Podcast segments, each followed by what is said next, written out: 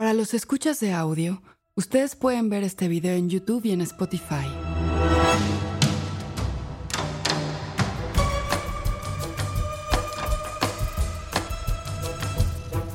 Movie y la Corriente del Golfo Podcast presentan Encuentros. Un podcast de Movie, la plataforma de cine seleccionado a mano. Cada día una nueva película. En cada episodio una nueva conversación. Las voces más destacadas de Latinoamérica y España se reúnen para compartir y explorar el cine que nos gusta ver. Episodio especial. En este episodio se habla de la actuación como un espacio donde las identidades se disuelven y las palabras pueden cobrar un nuevo sentido. Ernesto Alterio nació en Argentina, pero tuvo que emigrar a España con su familia siendo niño. Entre estos dos países ha desarrollado una robusta filmografía que navega por géneros tan diversos como el thriller, el drama histórico y la comedia familiar. Fue nominado por primera vez al Goya en 1998 por su actuación en Los Años Bárbaros, de Fernando Colomo. Y cinco años después fue nominado de nuevo por la comedia Días de Fútbol, de David Serrano. Ha trabajado con importantes directores de Argentina y España como Marcelo Piñeiro, Mariano Barroso, Emiliano Martínez Lázaro, Carlos Saura, Benjamín Ávila y Alex de la Iglesia. Por otro lado, Cecilia Suárez es una actriz mexicana con una larga trayectoria, nominada en tres ocasiones a los premios Ariel y ganadora de dos premios Platino. Debutó en la gran pantalla en Sexo, Pudor y Lágrimas, de Antonio Serrano, una exitosa comedia que se convirtió en una película de culto del cine mexicano. Y en 2007 protagonizó el drama Párpados Azules, de Ernesto Contreras, estrenado en la Semana de la Crítica de Cannes. Desde hace 10 años trabaja con el director y guionista mexicano Manolo Caro en proyectos para cine y plataformas. Una colaboración con la que ha explorado la comedia romántica y el melodrama desde códigos que han renovado estos mismos géneros. En los últimos años, ha trabajado en España en películas de Fernando Colomo y Violeta Salama. Ernesto y Cecilia se reúnen para hablar frente al público de su interés por la actuación y del valor y los riesgos de la comedia en el cine.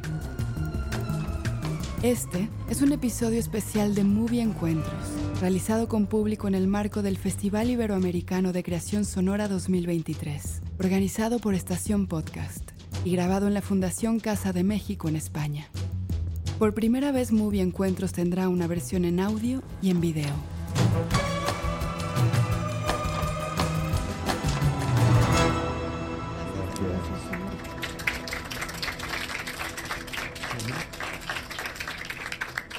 Y ahora es cuando tenemos que empezar a hablar. A preguntarnos, a preguntarnos cosas. Yo primero pienso por qué dije que sí, porque luego me agarra el nervio ya que estoy aquí. Ya no hay vuelta. Bueno, sí te puedes ir si quieres. Podría, pero no, te haré eso. Porque me interesa escuchar. ¿Y qué, qué me vas ¿Qué preparé? Bueno, no preparé, pero son preguntas que rondan en mi mente y, y luego mm, hacérselas a, a un compañero. Me encanta. Yo también Dan de repente respuestas. Bueno, tú ya llevas un rato haciendo esto, Ernesto. ¿Qué fue lo que te dijo esto? A mí al principio, o sea, yo lo que quería ser era neurólogo. O sea, me interesaba la ciencia. Yo hice aquí eh, ciencias puras. Y, me- y si me preguntaban, yo decía, no, yo, a mí me interesa la ciencia. Eh, y eso, y en concretamente la neurología. Luego, pues, pues la de repente, lo que pasa es que tenía el deseo latente de alguna manera. Por otro lado, siempre estaba jugando al teatro. También me crié en un entorno. Mi madre tenía una escuela aquí, fundó, fue pionera en ese sentido, una escuela que se llamaba TEA, que era Taller de Expresión Artística. Y entonces ahí pasé mi infancia, ¿no? Y hacíamos obras de teatro, eh, clases de arte, de música.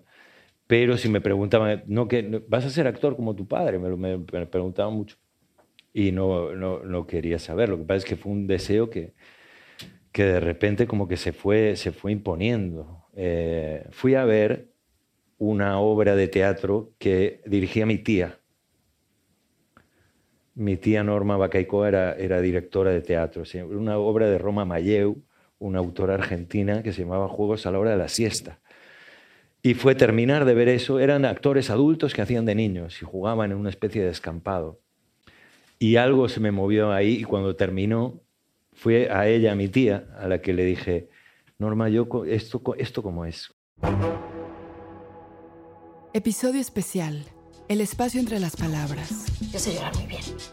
Y de eso se trata tu negocio, las funerarias, de llorar. Pues soy la mejor.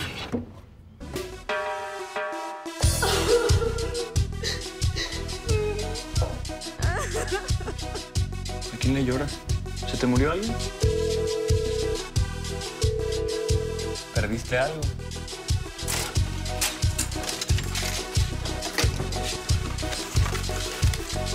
¿Te dejó alguien?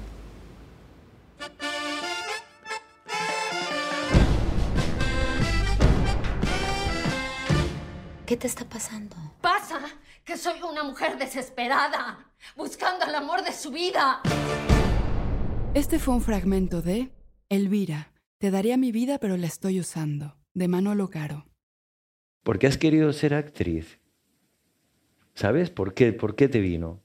¿Sabes? El mío, también lo mío ha sido muy poco original, pero, pero ¿sabes? Porque tenías actores en tu familia. ¿o? No, una directora. Pero yo creo que porque en el fondo hay, hay un deseo por decir, aquí estoy, mírenme.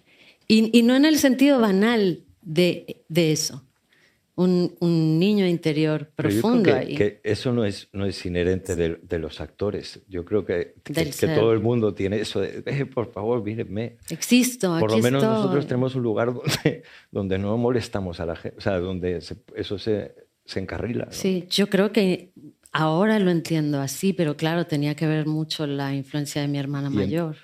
Que pues siempre, es, ella es la directora. Sí, y ah. siempre ha sido un referente, es una hermana que me lleva 11 años con la que he tenido siempre una relación súper cercana, que nos ha influenciado mucho a las, a las otras tres. Y eso me, me acercó a esto. Pero en el fondo yo pienso que había ese, ese deseo, como dices tú, tan natural, tan humano, de decir, aquí, ¿Son tres hermanas? Cuatro, cuatro. Cuatro. Casi era muy chejoviano, ¿no? Uf. Es muy chejoviano. No veas cómo se pone aquello. Pero fue a través de ella que, que, te despertó la curiosidad por actuar y eso. ¿o? Sí, porque yo empecé a ir a ayudarle con sus trabajos de, del CCC, de la Escuela de Cine.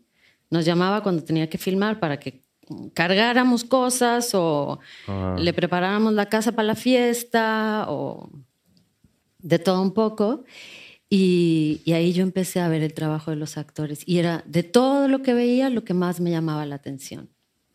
Y me gustaba, me gustaba como mirar cómo se concentraban, qué pasaba y cómo salían de ahí. O sea, yo los veía hacer la escena y lo recuerdo muy bien porque además estaba con Juan Rulfo, que en ese entonces hacía el sonido, arriba, eh, porque era en un foro en Churubusco, con él con el boom y yo sentada al lado desde arriba mirando y decía, ¿y cómo salen de eso?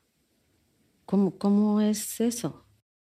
Yo también recuerdo de estar entre bambalinas con mi padre. Recuerdo hacían una obra, no sé si era Las cítras colgadas de los árboles, una obra de, gala, o Divinas Palabras.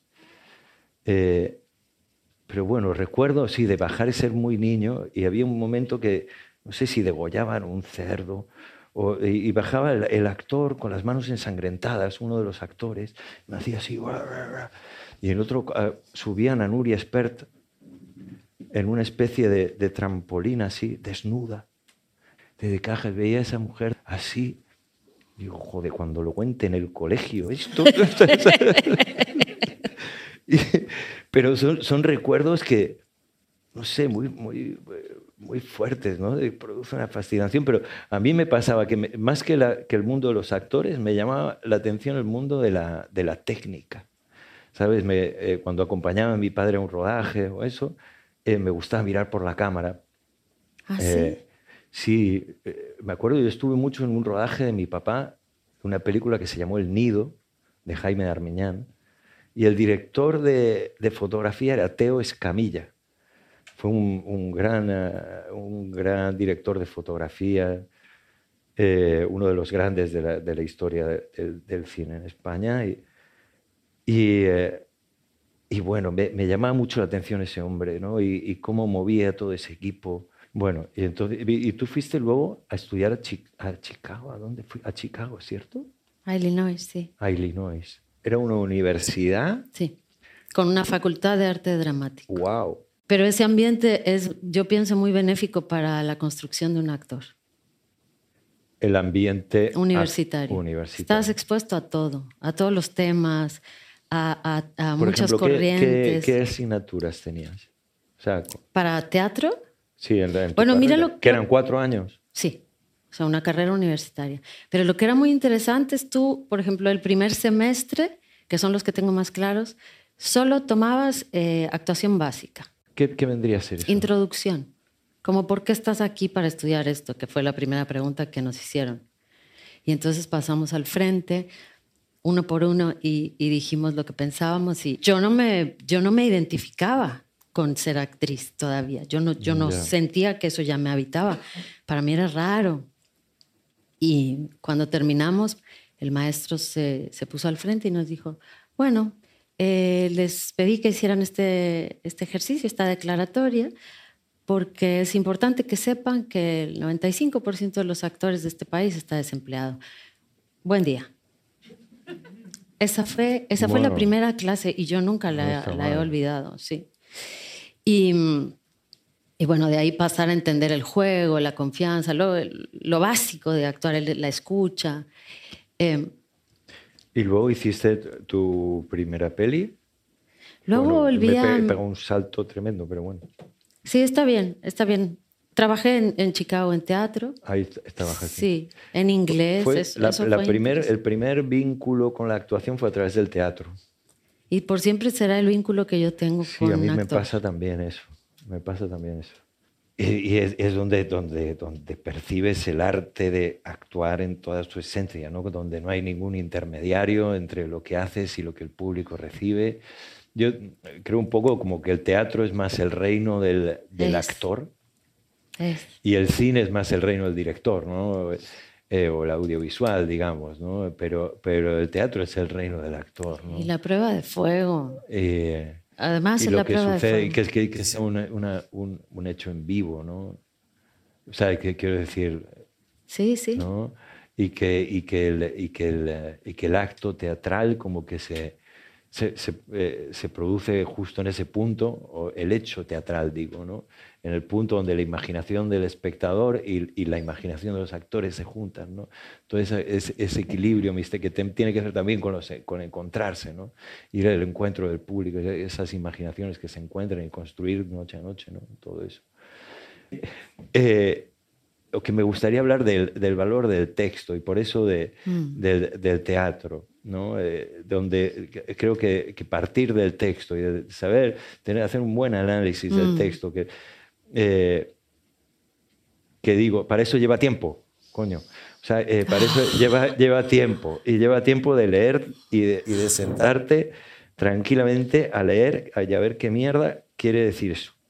¿no? Y, y- y que eso está lleno de secretos y está lleno de, de- de cosas, que eso, y eso es tiempo. Y, y el trabajo nuestro consiste en tranquilamente ver qué dice eso, Mm. ¿no? Eh, Entender que las palabras eh, son, Mm. son portadoras de, de infinitos significados eh, y, y sobre todo de ver que lo más interesante para mí es lo que hay entre las palabras. Es decir, lo que no está escrito, lo que hay en los silencios, lo que hay en... en- ahora me acordaba de, viste, Da- Dalí, que le preguntan si, si el Museo del Prado se quemara, ¿qué salvaría? Y él dice, yo salvaría el aire de las meninas, el aire que contienen las meninas. Pues si me preguntan qué de las obras de teatro que salve, yo habría que salvar el aire que hay entre las palabras. Mm. ¿no?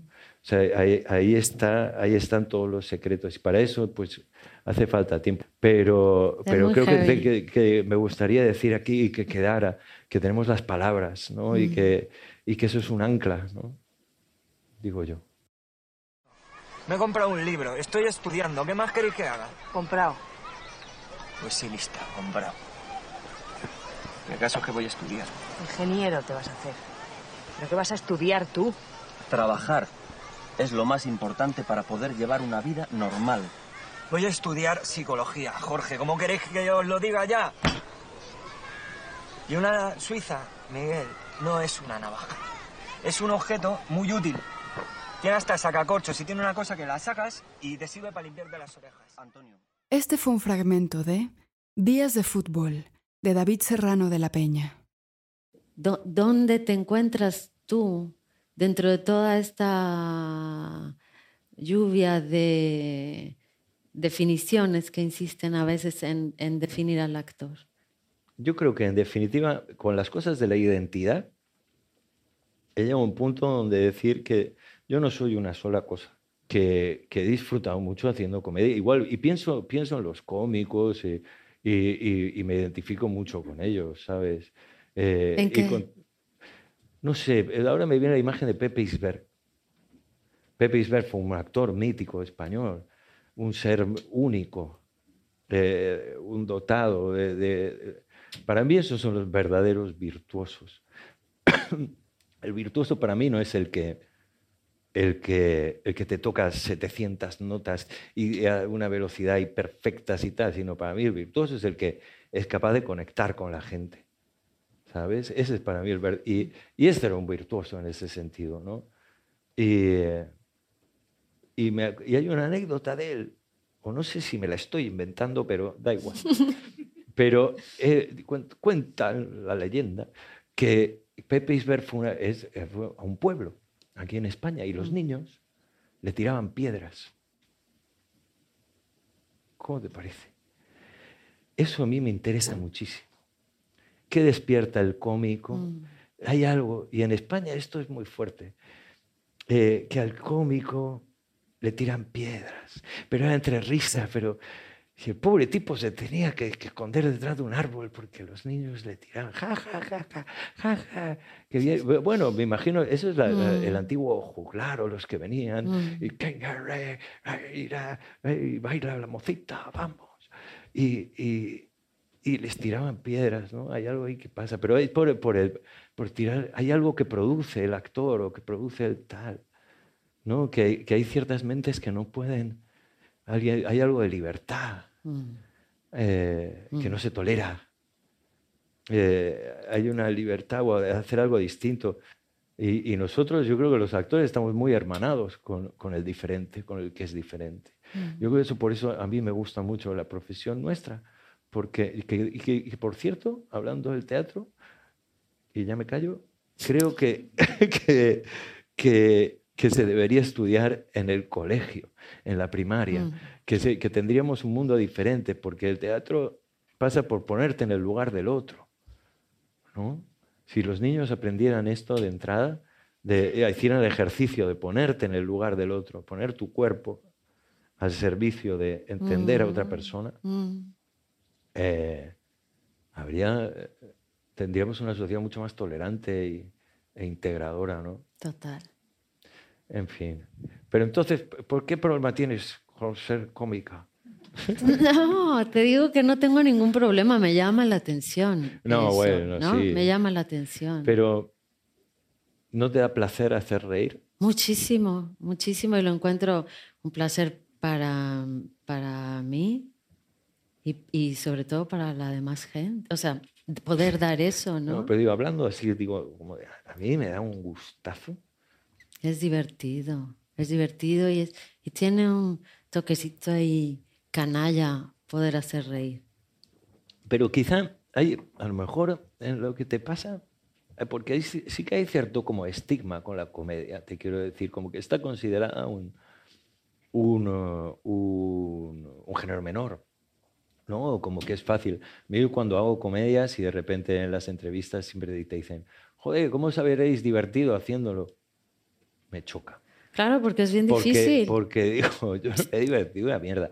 ¿Sabes? Yo he estado, eh, eh, me divierto. Sí te diviertes, sí te o sea, diviertes. Digo, en el teatro es diferente. Porque es muy Por- en el- liberador. En el, teatro es diferente, porque me- eh, eso está sucediendo ahí. Y sí me divierto, pero bueno, como me divierto también, eh, siempre trabajando, pero te quiero decir, es como que, bueno, en realidad sí que me Es divierto. que si se divierte Sí uno, Ernesto, divierto. hay mucha pero, pero, por ejemplo, ahí. pensaba en Días de Fútbol, ¿no? que fue una comedia que tuvo aquí mucho éxito. Eh, yo hacía un personaje donde en ese momento yo me sentía, puf, que me daba un poco de vértigo, ¿sabes? Era un personaje, yo como he dicho, yo me he criado aquí en, el, en, el, en Chamartín, ¿sabes? Soy, soy de, de- de Barrio Norte y tenía que hacer un chico que era que, pues, de la Elipa, que de- de un- bueno, pues un ba- bastante macarra, un, bueno, un expresidiario, yo qué sé. O sea, entonces me sentía como que, que uy, estaba vértigo, me daba miedo eh, pasarme o, o Mm. ser falso. eh, Sí, la raya de esta. entonces eh, delgadita. estaba, estaba con eso, ¿no? No Mm. sé. Está- Estás, estás con, ese, con ese problema. Bueno, porque hay una, una línea muy delgadita en, eh, para la comedia en donde tienes que, que fundamentarla siempre en la verdad, si no, no funciona, punto. Eso es así. Bueno, como todo Sí. que en, en- en lo que hacemos. Pero, pero en donde si esa raya no queda bien trazada, el, el otro lado de eso, en la comedia, es muy eh, grotesco, si no, Mm. creo yo. Sí, tal cual, tal cual. Si te pasa, eso se dice mucho. Si te pasas, está pasado. No, pero yo creo que también es eso, porque es muy misterioso. Muy misterioso y muy verdadero, po- porque la- en la comedia no hay, o sea, el público se ríe o no se ríe. Es decir, no hay, no hay tanto engaño. Sí, No. metiste gol o no metiste gol, es así de sencillo. Claro, eh, o sea, como que no hay, no hay tanto engaño. Y sí es cierto que también las comedias en cuanto a- al reconocimiento en los premios, hablando de que si es un género menor o no tienen recorrido en los festivales, bueno, también porque está asociada también a, una, a un cierto tipo de cine comercial también, de alguna manera. Como que, que la comedia también apela directamente al, cuando, cuando es bonita y cuando está bien, a la inteligencia del espectador. ¿no? Total. Es ahí donde... No, y además es un arma poderosa, Ernesto, porque la, la comedia lo que hace es desarmarlo antes. Desarmarlo para me- hacer la estocada ahí. Ya que está ja, ja, ja, ¡pum! Ahí es donde debe entrar o la pregunta o, o la duda de, lo que se está riendo. Es poderosísima, Ah, es poderosísima. sí. creo yo, generosa en, en esa posibilidad, ¿no? Hmm. Amorosa también. Intermedio. Movie, la plataforma de cine en línea que presenta una selección con curaduría. Películas increíbles, interesantes y hermosas de todo el mundo. Obras maestras del cine, retrospectivas de directores, programas especiales, estrenos exclusivos y selecciones de los principales festivales de cine del mundo. Siempre hay algo nuevo por descubrir. Para ver lo mejor del cine en streaming, visita movie.com diagonal encuentros y prueba movie gratis durante 30 días. Esto es mubi.com diagonal encuentros para obtener 30 días del mejor cine gratis. Última parte. Hola, yo fui con 15 años o así, de las primeras veces, fui al cine con mis padres y vimos una película que se llama Macaroni, donde actúa Jack Lemmon y, y Mastroianni. Era una maravilla. Eh, estos eran dos excombatientes de la, de, la, de la Segunda Guerra Mundial. Jack Lemmon es de origen italiano, vuelve a Nápoles eh, a reencontrarse con sus orígenes y se encuentra a Mastroianni, que es- era un, un eh, también compañero de él de la guerra, pero que es un personaje que lo lleva a vivir con la familia y bueno, todo ese encuentro, cómo lo mueve. Y una delicia de ver estos dos actores. A mí, hay- hay- yo creo que también algo ahí, ahí a mí me pasó, ¿no? De ver el magnetismo de estos dos seres y siendo muy diferentes los dos. Había algo de eso que me interesaba, ¿no? De cómo uno siendo americano, Jack Lemmon el otro italiano, ¿no? Cómo se encontraban, ¿no? Justamente encuentro. No Y- sé, esa película me marcó. ¿Y de películas de tu país, por ejemplo? Bueno, de tu país, de tus dos países. A mí me volvió muy loco. eh, bueno, si hablamos de El Verdugo, eh, y ahí está el gran Pepe Isberg en España, o también Amanece que no es poco, de José Luis Cuerdas. También me, marcó mucho el crimen de Cuenca de Pilar Miró, pero también pues, sa- salía mi papá y lo veía haciendo de un hijo de puta tremendo.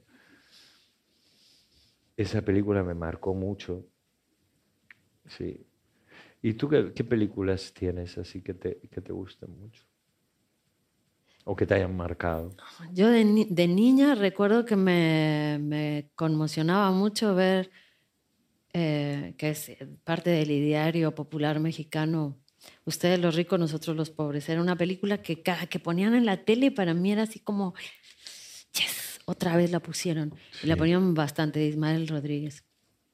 Esa película es muy fuerte. ¿Por Yo qué? digo, ¿De qué trata? pues es, es- es- bueno, es, es todo un ideario del, del- de lo mexicano, ¿no? Y hay tragedias, es un tragedión, hay una historia de amor ahí, bueno, varias, pero, pero hay mucha tragedia también y es este- esta, esta cosa de clase también, es, es como una mirada muy particular a, a la profundidad mexicana. Eh, pero yo digo, wow, y, y sí que era una película heavy para, para una niña o un niño. Mm, Era, era fuerte y las actuaciones eran fuertes también. Pero había algo, y sigue habiendo algo en esa película que uf, es como, como inevitable verla y, y- y sentirte sustraído por, por ese universo. Y, y hay música también, él le canta, es Pedro Infante cantándole a su enamorado. O sea, Es, es como to- todo un universo tan de símbolos, de tantos símbolos, que, que es posiblemente eso lo que me atrapara. No lo sé.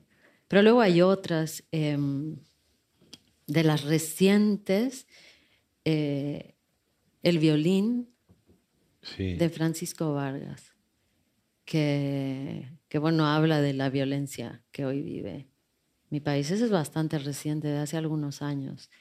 Y, Mm. y habla desde la...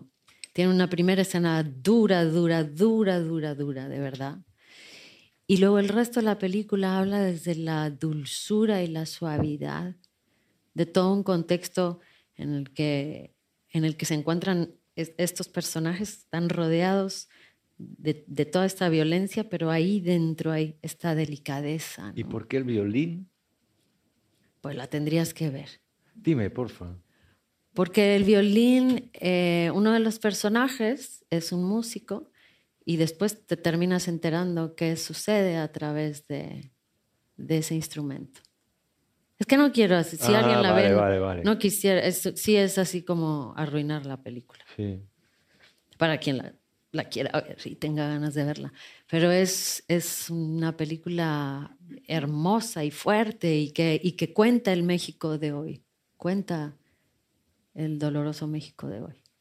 También nos, nos- nos dieron la posibilidad de, de a lo mejor si les dan ganas de hacer alguna pregunta.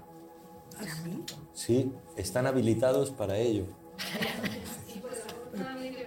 Ay, ¿por qué no? Ah, ya no. Pues a- ahora aquí en el bar. Sí.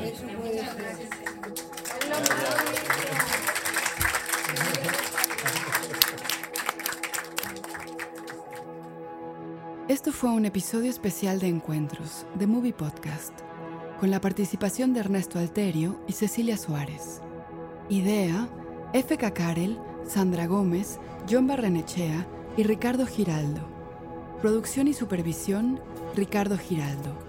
Productores ejecutivos, F.K. Karel, Sandra Gómez, John Barrenechea, Diego Luna, Gael García Bernal y Paula Moro. Coordinación de producción, guion y transcripciones, Fernando Peña.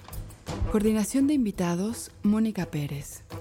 Investigación y guion, Andrés Suárez. Edición y música original, Andrés Solís. Supervisión de edición, Javier Umpierres. Edición de video, Danilo Guardado. Voz, Elvira Liceaga. Marketing y comunicación, Fabiola Quintero y Sofía Chacón. Grabación en Madrid, Pedro Enguídanos Ayala, Antonio Bertomeu Hernández y Blanca González Muñoz. Gracias a la Casa de México en Madrid, a Estación Podcast, a Sean Michael Kaplan, a Gema García, a Ernesto Contreras, Benjamín Ávila y Josley Bautebroche.